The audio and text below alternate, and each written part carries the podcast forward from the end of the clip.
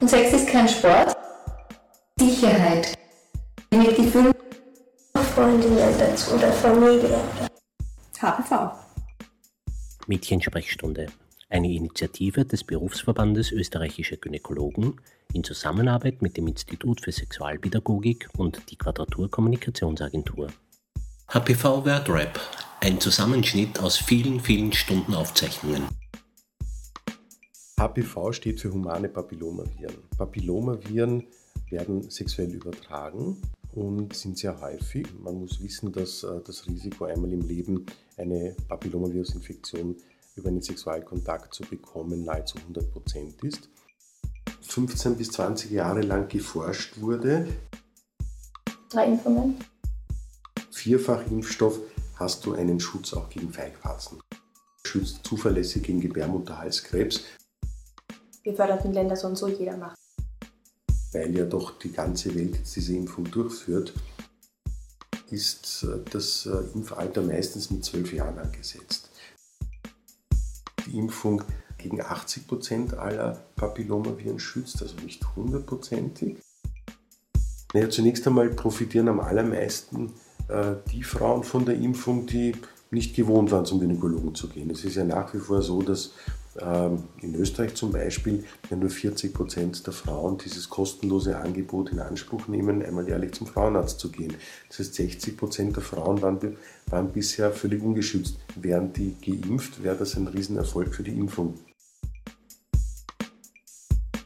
Ist, äh, sind die betroffenen Frauen ja in einer sehr äh, bedrohlichen, angstmachenden Situation, wenn, äh, wenn der Test positiv ist. Und das kann man sich ja durch die Impfung zumindest in 80 Prozent ersparen. Okay, und was man sich natürlich, nehme ich mal an, 100 Prozent erspart, sind diese Feigwarzen. Die Feigwarzen, die kann man, die kann man auch zu über 90 Prozent verhindern. Also das hat sich als sinnvoll erwiesen, einmal jährlich einen Krebsabstrich zu machen. Da musst du gar keine Angst davor haben. Wie oft am Tag musst du sowas machen? Ich mache das 40 Mal am Tag. Oh Gott. Und nach meiner Erfahrung sagen die meisten jungen Mädchen, die zum ersten Mal gekommen sind, das habe ich mir viel schlimmer vorgestellt. Weil ich sage das immer nur dazu, weil Abstrich, das klingt irgendwie so, so wild. Ja, in Wahrheit ist es wirklich ein Darüberstreichen. Es mhm. tut nicht weh, ganz ein sanftes am allerunangenehmsten, sich auszuziehen und irgendwo nackt hinzusetzen. Aber man kann sich ja ähm, zum Beispiel ein langes T-Shirt anziehen, dann ist es deutlich weniger unangenehm. Dieser Krebsabstrich dann positiv ist, wie wirkt sich das dann auf mich aus? Also wie wird der gehandelt, wie werde ich da betreut? Ja, das ist erfahrungsgemäß wirklich eine sehr unangenehme Situation bei vielen Frauen diese Infektion nicht zurückgeht, der Krebsabstrich, wenn du so willst, positiv bleibt über einen längeren Zeitraum und man dann einen Eingriff machen muss. Äh, bei diesem Eingriff wird ein kleines Stück Gewebe vom Gebärmutterhals entfernt und dieser Eingriff wird doch jedes Jahr in Österreich 6000 Mal gemacht. Das heißt, wären diese 6000 Frauen geimpft, dann hätten sie sich schon zumindest einmal den Ärger mit den Krebsvorstufen, äh, die, die, äh, die Angst rundherum erspart und auch diesen Eingriff erspart, äh, bei dem man ja doch ins Krankenhaus muss, drei, vier Nächte verbringen muss. Das ist HPV. Ah, das ist ja super. Das ist auch nicht das HPV. Für was steht das? Nicola erzählt ein Statement. Englisch. Mhm. Okay, also mit Englisch.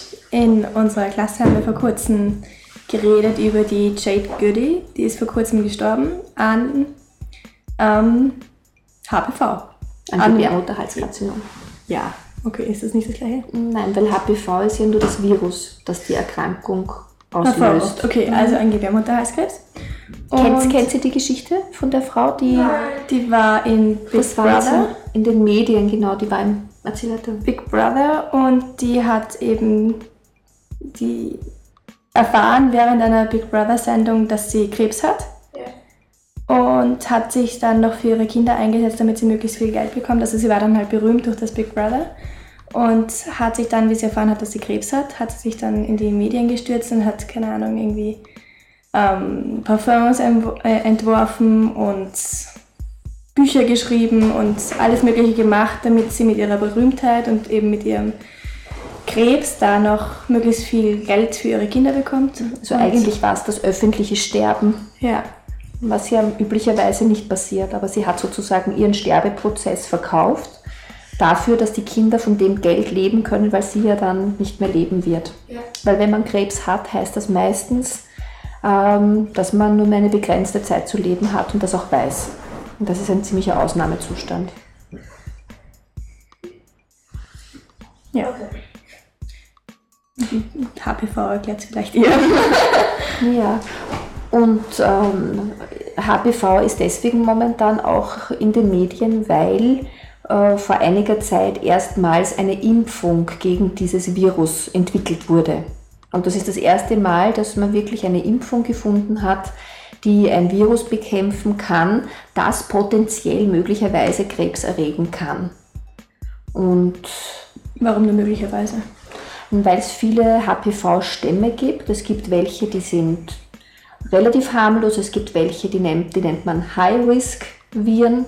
Und wenn man ausgetestet wird und man hat solche High-Risk-Viren, dann kann es sein, dass man ein Karzinom entwickelt. Es muss aber nicht sein.